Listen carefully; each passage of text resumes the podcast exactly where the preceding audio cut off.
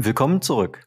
Der CRM Impact Report 2022 ist draußen. Wir haben ihn für dich zusammengefasst. Am Ende ist es doch so, Marketing möchte Leads generieren, der Vertrieb will abschließen und Customer Success möchte die Kunden binden. Genau. Und wir sprechen heute darüber, wie sich diese Organisationseinheiten mithilfe von CRM effektiv organisieren können. Und damit viel Spaß mit der heutigen Folge.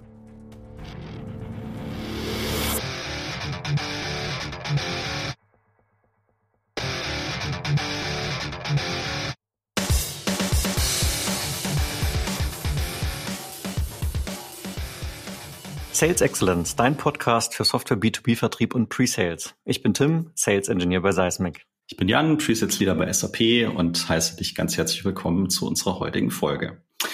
Ja, und auch heute haben wir wieder einen tollen Gast bei uns in der Show. Er ist seit über 20 Jahren im Business, hat Stationen im Business Development und Controlling inne gehabt, war auch auf der Kundenseite als CRM Project Manager unterwegs und ist nun seit vier Jahren bei Sugar CRM am Start mittlerweile in der Rolle des Regional Sales Directors für EMEA. Andreas Schuster, ganz herzlich willkommen im Sales Excellence Podcast. Hallo Jan, hallo Tim. Ich freue mich dabei zu sein. Ja, wir freuen uns, dass du da bist und ähm, du hast ja was ganz äh, Tolles mitgebracht. Ihr habt nämlich seitens Sugar CRM den sogenannten CRM Impact Report 2022 gemacht. Den gab es letztes Jahr auch schon, aber jetzt gibt es ja nochmal sozusagen aktualisiert in der 2022 Variante. Und ihr habt in dem Rahmen eine internationale Befragung durchgeführt mit äh, 1600 Leitern aus dem Vertrieb und dem Marketing und habt euch insbesondere dem Phänomen der Kundenabwanderung und der Rolle des CRM-Systems für eine langfristige Kundenbindung gewidmet. Den Report werden wir in den Shownotes natürlich verlinken. Also den kannst du dir, lieber Hörer, liebe Hörerin, äh, im Anschluss auch sehr gerne runterladen und im Detail angucken. Ich habe jetzt mal plakativ vier Ergebnisse aus dem Report mitgebracht, die wir uns heute so ein bisschen als Rahmen nehmen wollen, um über verschiedene Themen zu sprechen. Diese vier Kennzahlen sind 54 Prozent der durch das Marketing generierten Leads werden als schlecht oder unqualifiziert eingestuft. Zweite Kennzahl. 60 Prozent der Vertriebs- und Marketingleiter, Leiterinnen sind der Meinung, dass eine fehlende gemeinsame Ausrichtung von Vertrieb und Marketing das Wachstum ihres Unternehmens verhindern. Drittes Ergebnis. Sechs von zehn Befragten hatten über die letzten zwölf Monate eine höhere Churn Rate bezogen auf die Kunden. Wenn ich da kurz was sagen darf. Du hast es gerade so wunderschön Deutsch gesagt und wir haben ja hier im Podcast immer mal wieder so dieses Deutsch-Englische. Ne? Du hast von Kundenabwanderungsrate. Genau. also ich glaube, das ist ein sehr sprechendes Wort, ne? Aber also Kundenabwanderungsrate gleich Churn Rate. Vielleicht so mal kurz zum, zum Klarstellen. So ist es. Danke, Tim. Und die vierte Kennzahl, die ich mir rausgepickt hatte, war 79 Prozent der Vertriebs- und Marketingleiter, Leiterinnen glauben, dass ihre Kunden abwandern, weil es ihnen an regelmäßiger Kommunikation und relevanten Botschaften fehlt. Und jetzt kann ich sagen, auch aus meiner äh, Sales- und Sales Engineering-Perspektive, kann ich mich durchaus identifizieren. Also ich glaube, diese fachlichen Themen, die auch in diesen Aussagen drinstecken, sind äußerst relevant. Die Zahlen, glaube ich, sprechen für sich, dass es sehr sinnvoll ist, sich da Gedanken zu machen. Und ähm, Andreas und ich hatten im Vorgang darüber geredet, dass wir uns zwei Kerndinge einfach mal rauspicken wollen. Das eine ist das ganze Thema, nämlich vorne angefangen, Lead Management, Lead Journey. Und das zweite Thema ist wirklich dieses Kundenbeziehungsmanagement und zwar durchaus los, losgelöst von Technologie. Und damit, äh, Andreas, würde ich dich vielleicht einfach mal bitten, wenn wir davon sprechen, wie wir denn vorne schon echte Begeisterung erzeugen können in unserer Lead Journey, wo fange ich denn an, damit ich nicht in dieser Statistik auftauche, wo mir die Kunden weglaufen oder ich schlechte Kommunikation zwischen Vertrieb und Marketing habe? Ja, sehr guter Punkt. Ja, vielleicht mal einleitend, äh, warum machen wir überhaupt diesen Impact Report? Ähm, wir sind Hersteller einer CRM-Software und alle von allen dazugehörigen Funktionen, von Marketing Automation über äh, Lead Management, du hast es genannt, Sales Management bis hin zu Service Management und ähm, wir machen diese Umfragen, um mit den Worten unserer Kunden und Interessenten zu sprechen. Denn es ist immer sinnvoller, wenn man sich die, sagen wir mal, die, die Hot Topics so aus dem Leben greift. Und tatsächlich ist es so, dass äh, wir auch heute noch über 20 Jahre nachdem CRM-Software entwickelt worden ist, ähm, das ist noch eine relativ junge Branche innerhalb der Softwareindustrie, dass wir auch heute noch mit diesen negativen Werten zu kämpfen haben. Jetzt kann man fragen, also mittlerweile müssten eigentlich alle Firmen so ähm, warm geworden sein mit dem Konzept äh, CRM. Aber wir stellen Tag für Tag eigentlich das Gegenteil fest. Es gibt noch sehr viele Unternehmen, deren CRM-Datenbank der E-Mail-Eingangskorb der Mitarbeiter ist oder ähm, Excel-Tabellen, die über das gesamte Unternehmen verstreut sind.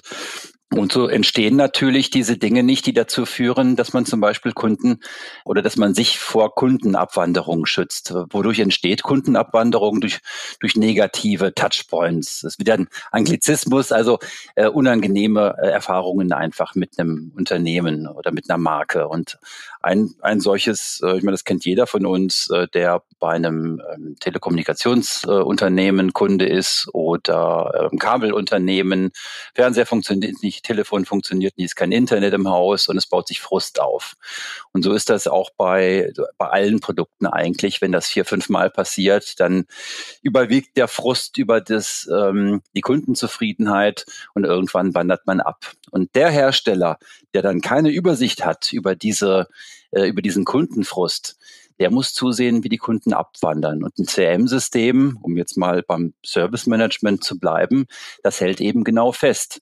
Haben wir Eskalationen bei dem Kunden gesehen? Haben sich äh, Eskalationen gehäuft? Das Risiko des Churn, Risiko der Kundenabwanderung steigt natürlich mit jedem dieser Tickets. Und ein Unternehmen, das in CRM-Technologie investiert, kann natürlich dagegen steuern. Ja, es kann vielleicht beim dritten Eskalationscase mal die Kapazitäten erhöhen oder vielleicht mal einen Manager in den Call schicken oder vielleicht mal einen Strauß Blumen schicken. Und das hast du nicht, wenn du halt äh, mit verstreuten Daten arbeitest. Andreas, vielleicht eine kurze Zwischenfrage. Ähm, den ein, die eine Statistik, die der Jan jetzt gerade erwähnt hatte, sechs von zehn Befragten hatten über die letzten zwölf Monate eine höhere Churn-Rate. Ähm, höher als was? Bezieht sich das jetzt auf unsere wunderschöne Ironie aus Pandemiesituation, dass dort irgendwie bestimmte Kunden nochmal mehr hinterfragen, die Sinnhaftigkeit ihrer Einkäufe, die sie in der Vergangenheit gemacht haben, weil irgendwie Budgets restrikter werden oder so? Oder woher kommt dieses Höhere in Relation zu was? Ich weiß nicht, ob es an, ich denke, das müssen die, da werden und, und gegenwärtig und in der Zukunft noch viele Studien zu gemacht, inwiefern Corona das ähm, Einkaufsverhalten ähm, verändert hat. Ich glaube einfach, dass viele Unternehmen die Zeit während Corona genutzt haben, Digitalisierungsmaßnahmen zu fahren. Das heißt strategische Projekte, für die in ähm, Zeiten mit mehr Tagesgeschäft und diese Zeiten sind ja wieder eingebrochen. Die Firmen haben sich nach den Lockdowns ja wieder so ein bisschen im Tagesgeschäft verloren. Dass sie aber die Zeit der Lockdowns genutzt haben, über diese ganzheitlichen Projekte Gedanken zu machen. Und das kann natürlich dazu geführt haben, dass man ähm, generell kauflustiger war oder, oder wechselbereiter.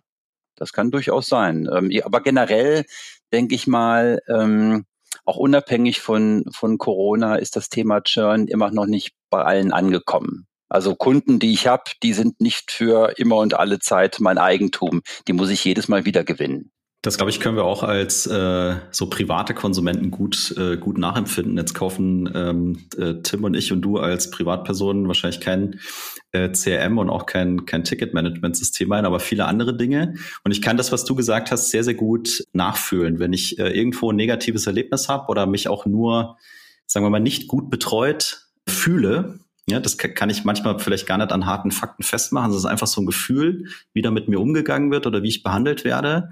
Dann weiß ich, okay, ist eigentlich kein Problem für mich, weil ich habe so viel andere Optionen, ne, wenn es um, weiß ich nicht, Handwerker geht oder einen Fernseher zu kaufen oder eine neue Waschmaschine.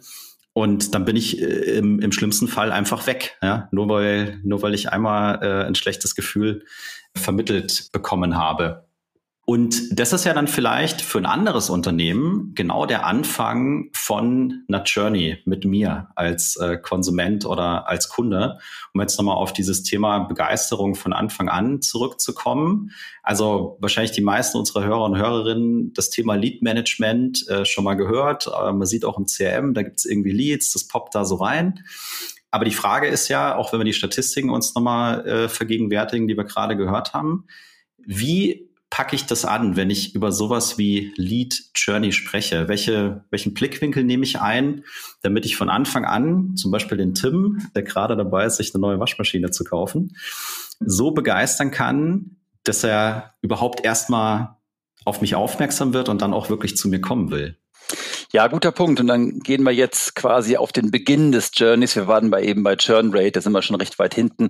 Jetzt gehen wir zu Beginn an das Thema ran. Äh, der Journey beginnt ja, und das ist ja in der Marketing, Marketingwissenschaft bereits in den 70ern als Konzept ausgearbeitet worden. Der Journey beginnt schon ganz früh bei im B2C-Bereich mit der Wahrnehmung einer Marke. Im B2B-Bereich ist es vielleicht ein bisschen markenunabhängig, da geht es mehr um, um Services. Aber du kannst nicht früh genug anfangen, so deine, deinen Lead Journey zu managen als Unternehmen. Und äh, Firmen, die anfangen mit CRM, die sich interessieren, denen empfehlen wir immer, bevor ihr euch mit den praktischen Aspekten der Software-Einführung beschäftigt, malt doch einfach mal auf eine weiße Wand euren idealen Journey auf. Also wie wollt ihr wirklich, dass die Marke bei euren äh, Interessenten wahrgenommen wird? Wie wollt ihr sie als erstes ansprechen? Wie wollt ihr sie gewinnen und wie wollt ihr sie als Kunden weiterhin ansprechen? Und wie wollt ihr sie ansprechen, wenn er sie auch mal verliert? Also das, ich denke, ähm, jeder von uns hat mal irgendwo aufgehört zu kaufen und dann, dann habt ihr auch nichts mehr gehört von dem Lieferanten. Aber das Gegenteil soll ja der Fall sein. Ich möchte ja einen Kunden wiedergewinnen und ich möchte dem, ne, wir gehen in Frieden auseinander, aber ich bleib dran. Ich zeige weiterhin mein Interesse, vielleicht kaufst du ja wieder bei mir ein.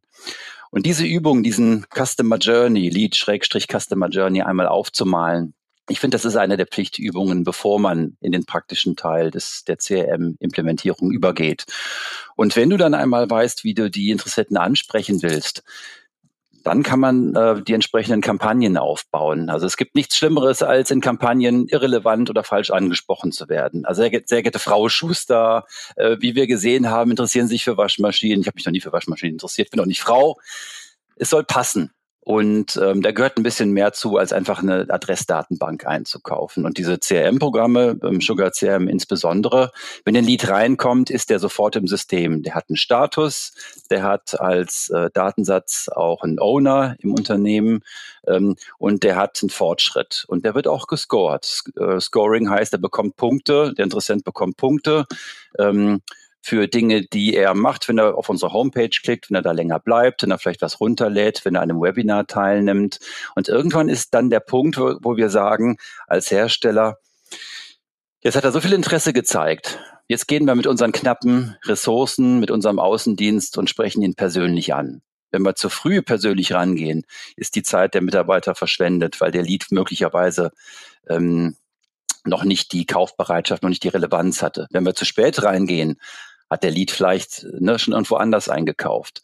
Und dieses Feintuning, ähm, das klappt auch nicht von Anfang an. Also man kauft nicht eine CRM-Software und hat sofort den den Vertrieb perfektioniert.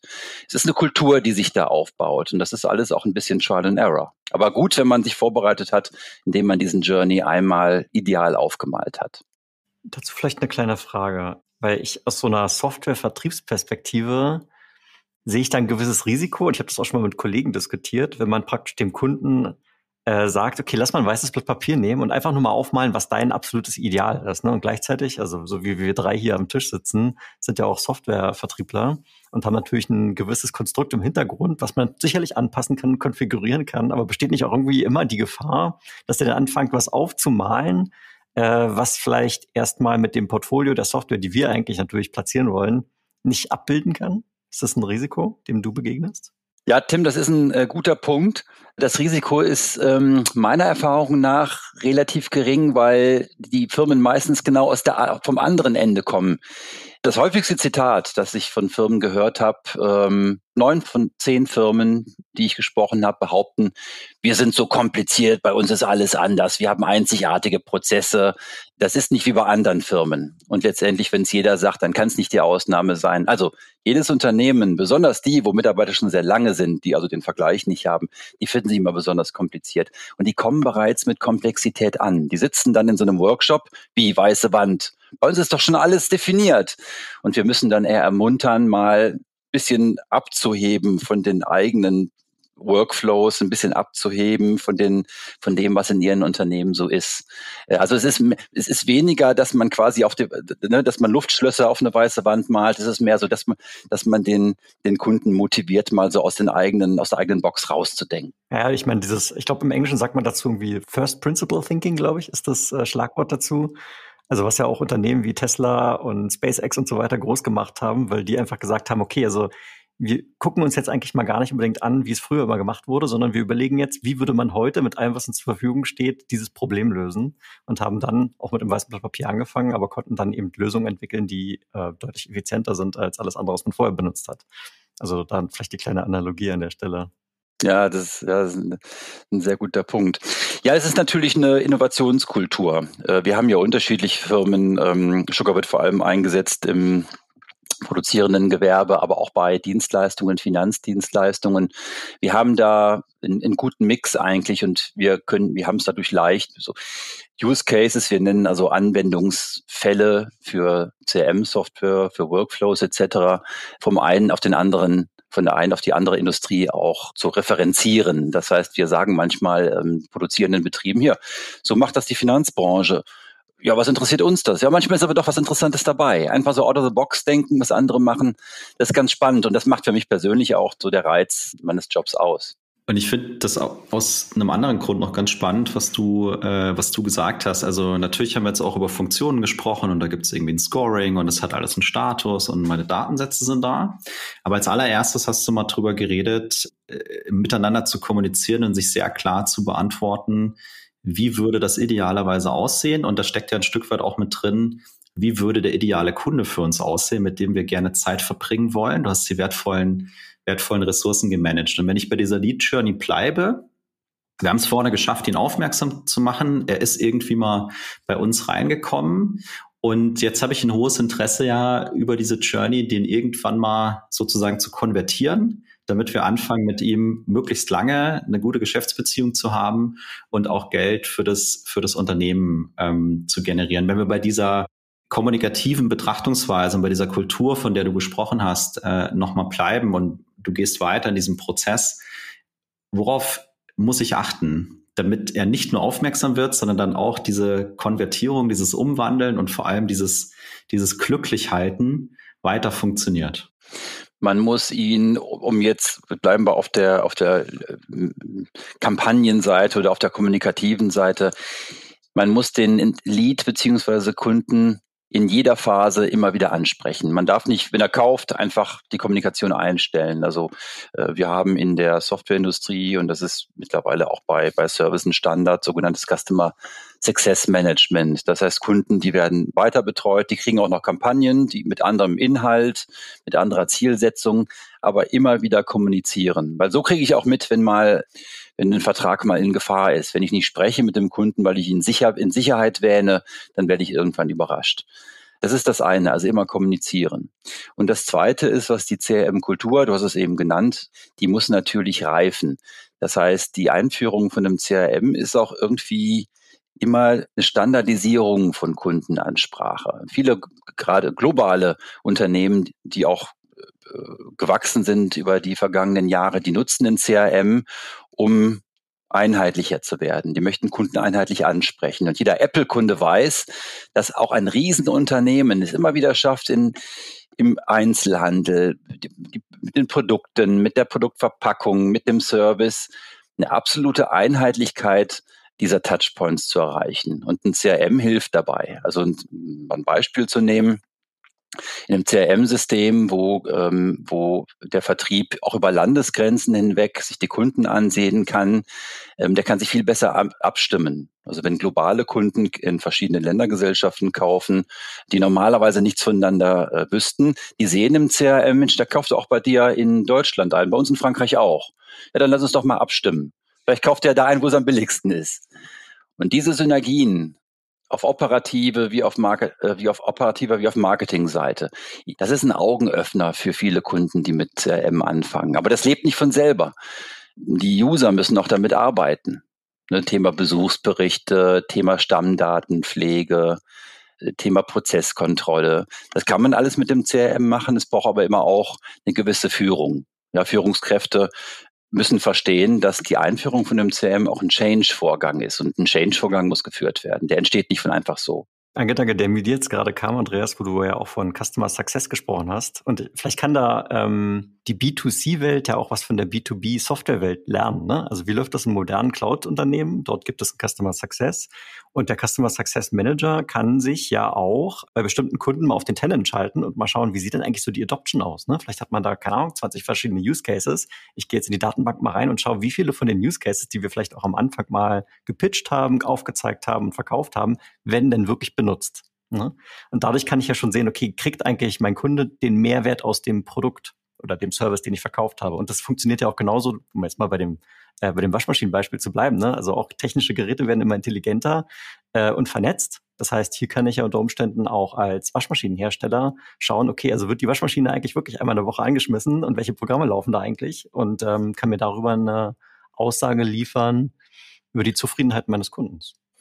Ja, äh, Tim, guter Punkt. Die, ähm, die tatsächliche Nutzung. Es gibt, ich nenne das immer so, die große Ernüchterung des komplexen Kaufs. Also du kaufst etwas, weil du vorher eine ganz ähm, äh, penible Analyse gemacht hast über deine Anforderungen. Und jetzt sagen wir mal, die Waschmaschine, die kaufst du wegen zehn Funktionen oder du kaufst ein neues Auto wegen zehn Funktionen. Die sind ja alle wichtig. Und was stellst du fest? Du benutzt davon fünf. Wahrscheinlich Pareto-Prinzip, ne? 80, 80 Prozent der Zeit wird genau ein Use Case abgebildet, vermute ich mal. Genau. Und bei Unternehmen, gerade die jetzt CRM-Software, aber auch Warenwirtschaftsprogramme, die das ausschreiben, die packen meistens so die Anforderungsliste, ja, die ist so ein Meter lang. Und die verkürzt sich so im Verkaufsprozess, wenn man feststellt, okay, da ist ja doch, das Thema geht ja tiefer als was, äh, oh, da müssen wir ja tatsächlich auch Arbeit und Gehirnschmalz reinstecken. Dann wird die Liste so immer kürzer und im Schnitt ich könnte jetzt daneben liegen insgesamt, aber würde ich behaupten, dass nicht mehr als 30, 40 Prozent von dem übrig bleibt. Also wenn man mal realistisch sieht, was man so an Change als Unternehmen äh, wirklich bewerkstelligen kann, dann ist das meistens nur ein Drittel davon. Aber wenn man dieses Drittel gut macht, dann ist das schon ein Riesengewinn. Und das nenne ich immer so ähm, im Spaß die große Ernüchterung. Muss man mit dem Kunden offen umgehen. Es gibt nichts äh, Unangenehmeres, wenn man versucht, Wort zu Wort durch eine Ausschreibungsunterlage, oh, das muss sein, das muss sein, das muss sein. Es gibt keine, es gibt keine Software, es gibt insgesamt keine Produkte, die all sowas äh, erfüllen. Da muss man halt rausfinden, was besonders wichtig ist. Und das macht man dann im, sagen wir mal, komplexen äh, B2B-Geschäft im Rahmen des äh, Verkaufsprozesses. Jetzt haben wir, weil wir bei dem Thema schon sind, hast du ja eben über äh, Beziehungen gesprochen und dass es auch ein gewisses, eine gewisse Führung braucht, um diesen Change bei so einer CRM-Einführung hinzukriegen. Und ich habe öfters in meinem Vertriebsleben schon mal feststellen dürfen, dass äh, Vertriebler und Vertrieblerinnen oftmals eine sehr besondere Beziehung zu ihrem CRM äh, haben. Du hast gerade Besuchsberichte und so weiter angesprochen. Hast du da aus der Praxis, weil du dich ja auch viel gerade mit diesem Einführungsthema beschäftigt hast, so ein paar Ideen, wie dieser Change gut funktionieren kann. Also die negative Leier wäre jetzt, oh Gott, oh Gott, noch mehr Arbeit, ich werde überwacht und warum muss ich das da alles machen? Aber wirklich äh, mal positiv diesen Change aufzugleisen und die Leute mitzunehmen. Ja, eine gute Frage. Das, äh, ich das fällt bei mir so unter das Thema User Adoption. Äh, woran muss man denken, um die, um die User mitzunehmen? Und das, das ist auf verschiedenen Ebenen. Also zum einen, und da bin ich persönlich auch besonders dankbar, ich bin ein sehr vergesslicher Mensch. Ja, also mein Gedächtnis ist und war immer wie ein Sieb. Ganz auch. Ganz auch. Also, also mein, mein CRM ist auch mein Tagebuch, meine Gedankenstütze. In, in Besuchsbericht, den ich nicht äh, reinspreche oder reinschreibe. Wir haben ja eine, eine Mobile-App in, in Sugar, da, ähm, wenn ich mit dem ähm, in der Firma gesprochen habe, dann äh, spreche ich dann nachher kurz Notizen rein und so weiter, die werden in Text umgewandelt und dann habe ich es. Wenn ich das nicht machen würde, wäre ich hoffnungslos verloren. Wenn ich meine Vertrieb, meine Verkaufspipeline, also meine, meine ähm, Opportunity Opportunities nicht hinterlegen würde und terminieren würde, was sind die nächsten Schritte bis zum Abschluss, dann wäre ich in meiner Pipeline hoffnungslos verloren. Das heißt, es gibt viele Verkäufer, die kann man auf der Schiene ansprechen. Die vereinfachen und verschlanken einfach ihre Aktivitäten. Aber jetzt, jetzt sind Vertriebler natürlich auch Minimalisten.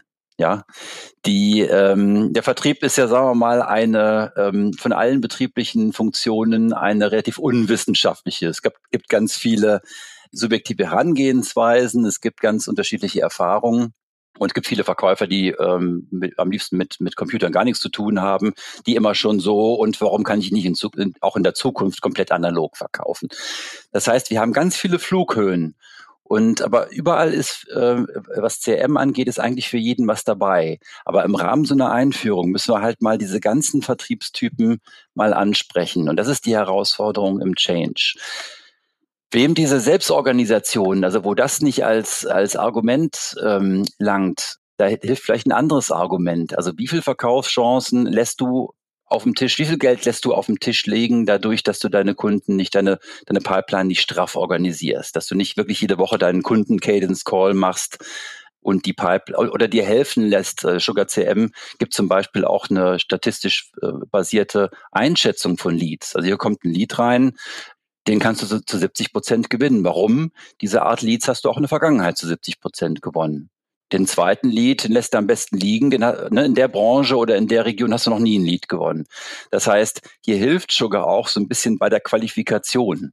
Und äh, ein weiterer Punkt ist natürlich für die Firma und die Führungskräfte. Es gibt immer im Vertrieb noch so die, gerade in Vertrieben, die, wo die Mitarbeiter besonders lange dabei sind, die denken, das Kundenwissen ist ihre Privatangelegenheit ja, ich weiß, äh, ne, was der Kunde braucht, das ist bei mir alles hier oben drin. das muss ich nicht aufschreiben. Ich habe ja. meine Excel-Liste auf dem Desktop liegen. Ich habe hab meine Excel-Liste, ich habe mich, ne, ich habe anders als du habe ich ein gutes Gedächtnis. Ja, nächste Woche, nächste Woche gehe ich in Rente. Was ist dann? Dann ist das Wissen auch in Rente. Das heißt, Firmen sind auch gut bedient, dem, dem Mitarbeiter äh, ne, mal die Erwartungshaltung einzunorden, mal zu sagen, nee, nee, das ist dieses Wissen ist auch Firmeneigentum denn das sind unsere Kunden und wir wollen, dass das Wissen auch äh, da bleibt, wenn du mal äh, woanders hingehst oder in Rente gehst und so. Das ist aber ein Prozess, den, ähm, den müssen Führungskräfte erstmal nachvollziehen. Also ich finde es äh, schon mal äh, ein starkes Statement, äh, überhaupt zu sagen, es ist uns bewusst als Firma, die ein CRM oder jede andere Art von Software einführen möchte, dass das tatsächlich ein Change ist für die Leute, die da sind und dass es tatsächlich Menschen sind, die da sind und wir uns mit diesen Menschen teilweise sehr individualisiert beschäftigen müssen, um die Leute mitzunehmen. Also ich finde die Ansätze, die du bringst, wirklich super, weil das auch ein bisschen auf die verschiedenen Charaktere einzahlt und eingeht, die ich in meiner Organisation zwangsläufig haben werde. Ja, nicht alles ist so. Ähm, das mit dem Change ist interessant, weil dann kommen so die Vergleiche, ja, war unser Warenwirtschaftssystem, wir haben ein SAP oder ein IBM oder ein Oracle, das haben wir relativ schnell und mechanisch eingeführt. Da muss man dazu sagen, äh, bei diesen Systemen hast du auch eine Gruppe von Usern, die sind spezialisiert, die machen nur das.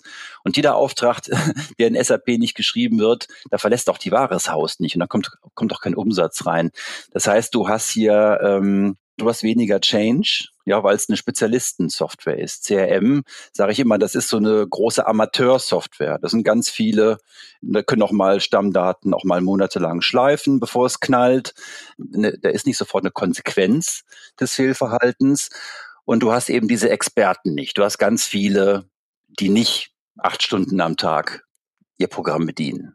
Ja, ist ein, also ist ein guter Punkt und äh, bestätigt ja genau das, was du vorher gesagt hast. Es gibt diese Perspektiven und speziell, wenn du dann Führungskraft bist, äh, solltest du dir das durchaus bewusst machen, damit du dann im Rahmen des, äh, des Change Managements irgendwie sinnvoll zum einen kommunizieren kannst und auch sinnvolle Aktivitäten ableitest, äh, die dir helfen, diesen Change bestmöglichst für dein Unternehmen umzusetzen.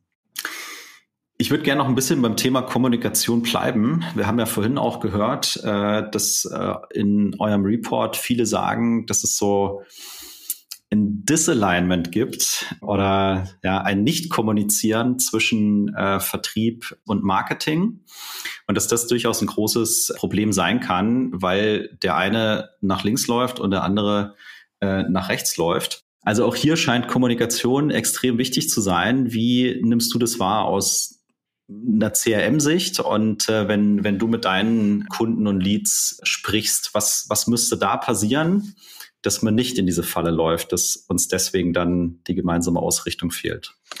Ja, guter Punkt. Äh, und da ist, äh, da sind diese Reports, die wir machen, die führen immer zur selben Aussage. Da, da ist noch Potenzial, noch Verbesserungspotenzial in der Kommunikation zwischen Marketing und Vertrieb. Und ich glaube, es ist auch ein bisschen naturgegeben, dass diese Abteilungen sich aneinander reiben. Wir haben auf der einen Seite eine klar äh, monetär geführte Abteilung, für die ist wichtig, was hinten dabei rauskommt. Wir haben auf der anderen Seite eine kreative Abteilung, die auch mal gern Dinge unterschiedlich anpackt äh, und der vielleicht so ein bisschen so die, ähm, die Konsequenz ähm, dieser Kommunikation fehlt. Aber irgendwo ist mal ein Übergabepunkt und der klassische Übergabepunkt ist die Lead-Übergabe. Ne, also wir haben, äh, kommen äh, Interessenten, die bewegen sich auf unserer Homepage, die sprechen uns an oder wir beobachten sie dabei, wie sie sich informieren und uns aber immer noch nicht so richtig ansprechen.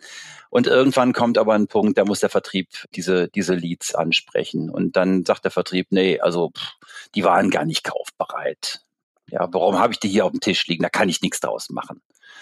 Und auf der anderen Seite haben wir dann eine Abteilung, die sagt, nee, die, ähm, die sind total positiv auf unsere, unser neues Messaging angesprochen. Die haben alles eigentlich getan, was uns glauben lassen muss, dass die kaufbereit sind. Und das kriegst du nicht aufgelöst und schon gar nicht so auf subjektiver Ebene. Und deswegen haben wir in Sugar halt dieses Lead Scoring. Das heißt, beide Abteilungen setzen sich vorher hin und sagen, Lead Scoring ist ja typischerweise punktebasiert.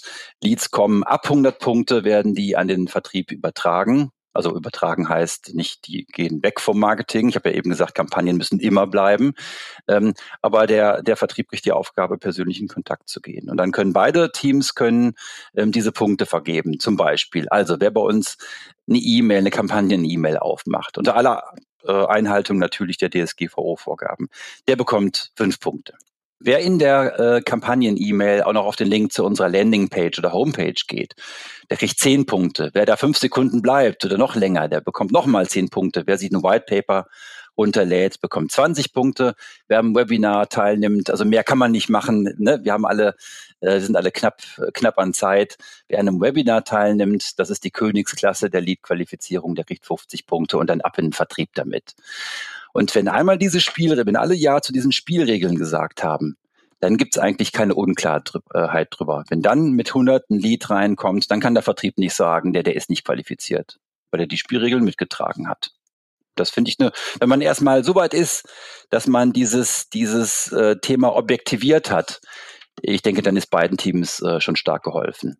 Ja, also finde ich äh, einen ganz spannenden Ansatz. Und das Schöne daran ist, das kann ja dann auch so ein kontinuierlicher Verbesserungsprozess werden. Ne?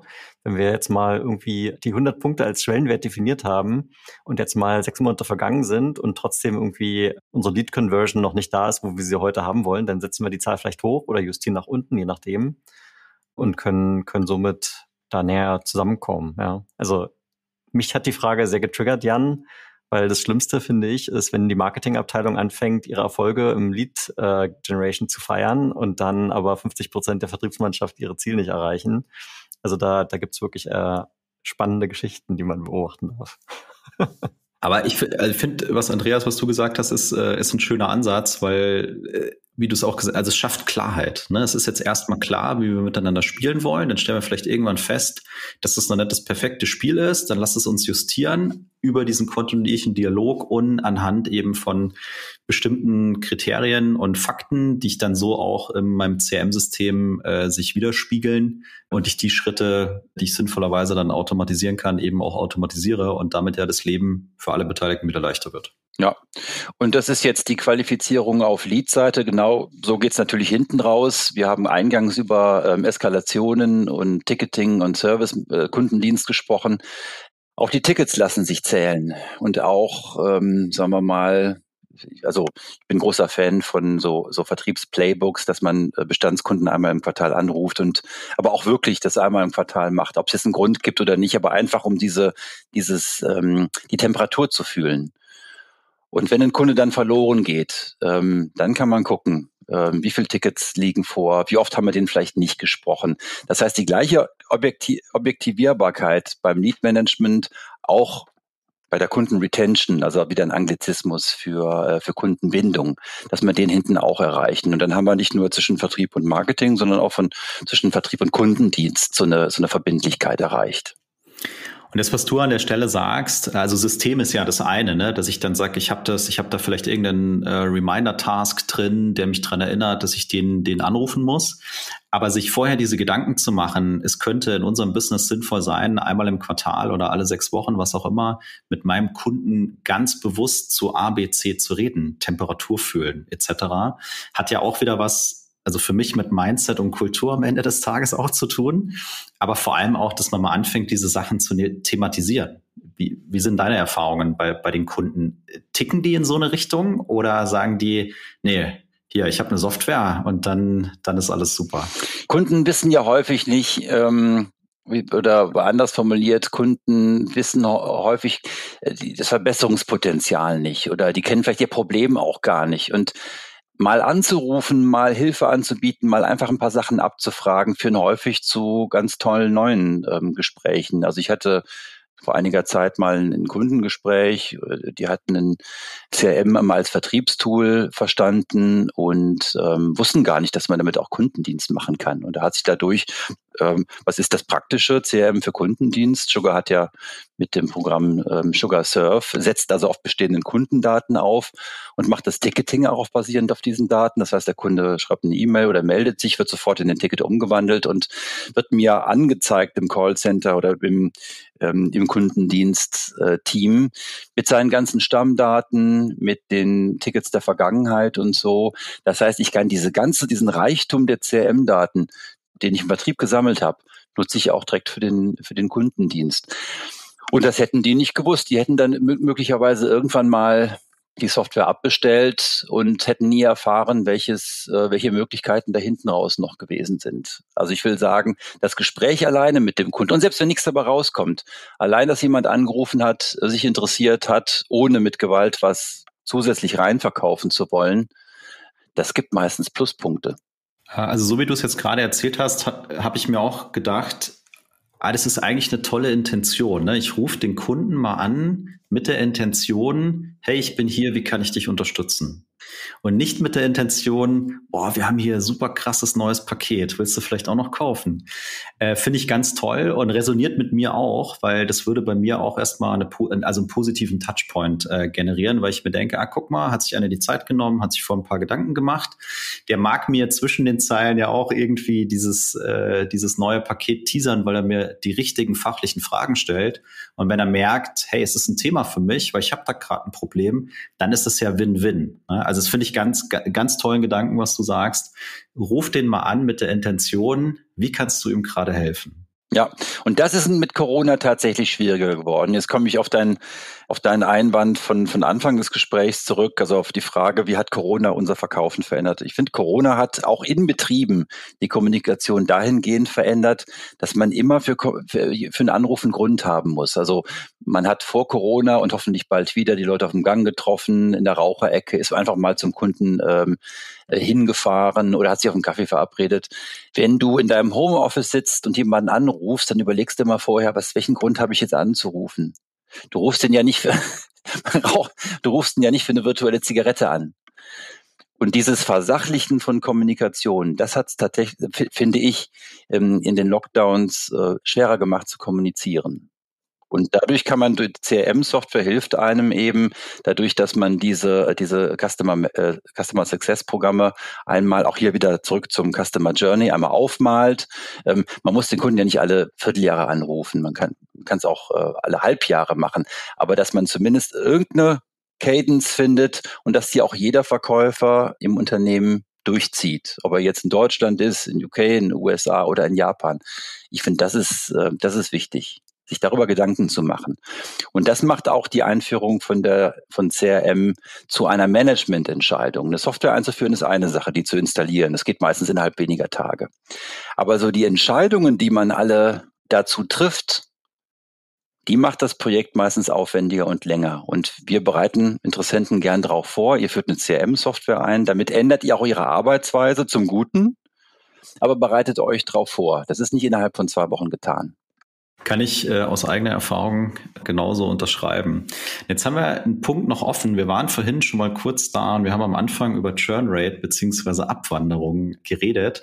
Und du hattest das im Vorgespräch mit mir erzählt und ich habe es auch selber schon äh, so gesehen in, in meinem Businessleben dass ein CRM mit allem, was es so, so kann, als Frühwarnsystem agieren könnte, um eben Abwanderung vorzubeugen. Und äh, vielleicht kannst du aus deiner Erfahrung einfach mal schildern, wie schaffe ich es denn, dass mein CRM zu diesem Frühwarnsystem wird und mir da wieder einen Vorteil verschafft, mit meinen Kunden, die eben bei mir zu behalten und nicht an die Konkurrenz zu verlieren?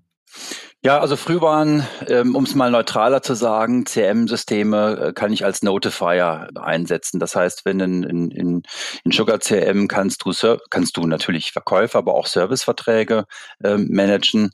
Das heißt, ähm, mit Vertragslaufzeiten 90 Tage vor Vertragsende bekomme ich als Verkäufer eine Benachrichtigung hier. Ne, kümmere dich um den Kunden. Äh, in 90 Tagen läuft der Vertrag auf, aus. Du möchtest, dass der verlängert wird. Das heißt, ich kann mich immer wieder erinnern lassen an Dinge, die da, äh, die da passieren. Und die Erinnerungsfunktion wird natürlich auch angewendet auf Eskalationen. Das heißt, mein Sugar CRM ähm, hat eine Eskalationsfunktion, die mich als Verkäufer und andere, die ähm, in irgendeiner Form Verantwortung für den, für den Kunden übernehmen, immer wieder erinnert und immer wieder warnt. Es gibt in CRM auch die sogenannte äh, Kundenstatus. Da steht dann die Temperatur der Kundenbeziehungen. Und wenn irgendwo ein Zweifel ist, dann werde ich als Verkäufer den Kunden auf die Ampel auf Rot stellen. Und dann bekommen alle die, die mit dem Kunden zu tun haben, auch mit, okay, da ist was im Argen. Ich muss bei meinen Touchpoints ganz besonders äh, aufpassen und mich, vor, mich vorher absprechen. Denn normalerweise haben ja gerade im B2B-Bereich Kunden nicht nur mit einer Person beim, beim Lieferanten zu tun, sondern wenigstens bei jemandem in der Logistik. Äh, wir sprachen darüber im Kundendienst, im Vertrieb, wahrscheinlich in der Buchhaltung auch. Und wenn die alle nichts voneinander wissen, ist unglaublich viel Wissen verschenkt. Und das CRM, das bündelt so diese Aufmerksamkeit und erinnert auch und warnt auch.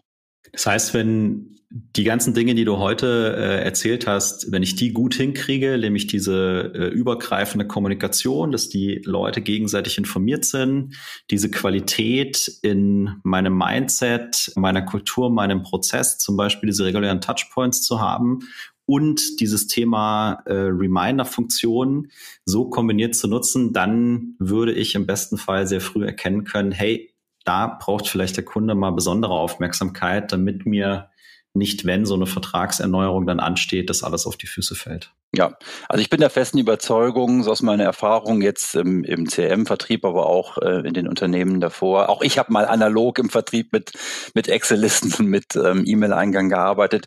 Ich glaube fest daran, dass jeder jeder Churn, also jeder Kunden, jeder Kundenweggang vorhersehbar ist.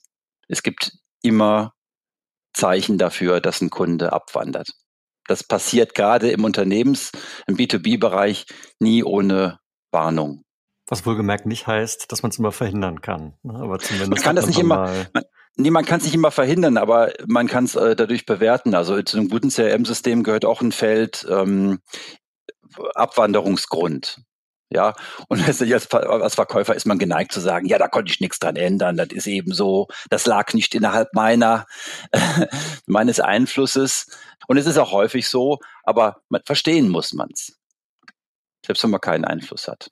Ja, Andreas, dann erstmal vielen, vielen Dank für die ganzen Insights, die du mitgebracht hast und ein bisschen Einblick gegeben hast, wie das gut funktionieren könnte, damit man nicht in diesen äh, Abwanderungsstatistiken in eurem Report künftig auftaucht.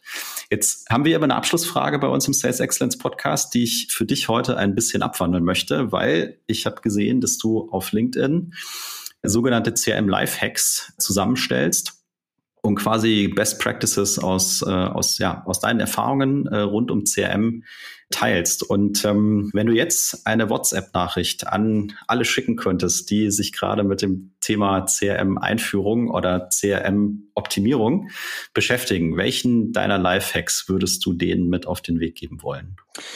Ich würde denen meinen Lifehack, also äh, du hast recht, ich habe diese Lifehack-Reihe, da geht es meistens um Aspekte des Projektmanagements. Ich mache auch Lifehacks zum Thema CRM-Funktionalitäten, also für Software-Nerds. Aber wenn ich erstmal einen Tipp geben sollte, ist, äh, macht euch weniger Gedanken um die Auswahl der Software. Gut, ist für mich leicht gesagt als Softwareanbieter, aber dennoch macht euch weniger Gedanken um die Auswahl der Software, macht euch mehr Gedanken über eure CRM-Strategie versucht zu vermeiden, dass ihr über Monate und Monate Programme nebeneinander legt, Review liest, äh, Funktion für Funktion, die ihr möglicherweise nie braucht, vergleicht und dann nachher nicht mehr die Kraft habt, wirklich dieses Umsetzungsprojekt zu fahren. Und mein Lifehack dazu wäre tatsächlich, der heißt äh, CRM Lifehack User Adoption und in, in dem Lifehack geht es darum, wie man zu den, wie man ähm, glückliche User äh, gewinnt und äh, wie man diese soften Faktoren neben den harten ähm, Softwarefunktionen im Projekt etabliert. Super. Also ich glaube, über glückliche User würde sich keiner beschweren, der irgendwas mit CRM zu tun hat. Vielen Dank für den Lifehack und vielen Dank, lieber Andreas, dass du heute da warst und deine ganzen Insights mit uns geteilt hast. Vielen Dank, Jan, Tim, hat mir Spaß gemacht. Das waren für dich wieder Tim und Jan im Sales Excellence Podcast. Das ist dein Podcast für Software B2B Vertrieb und Pre-Sales. Wenn du Lust hast, mit uns in Kontakt zu treten, dann kannst du das natürlich über LinkedIn machen. Schön, dass du wieder dabei warst und bis zum nächsten Mal.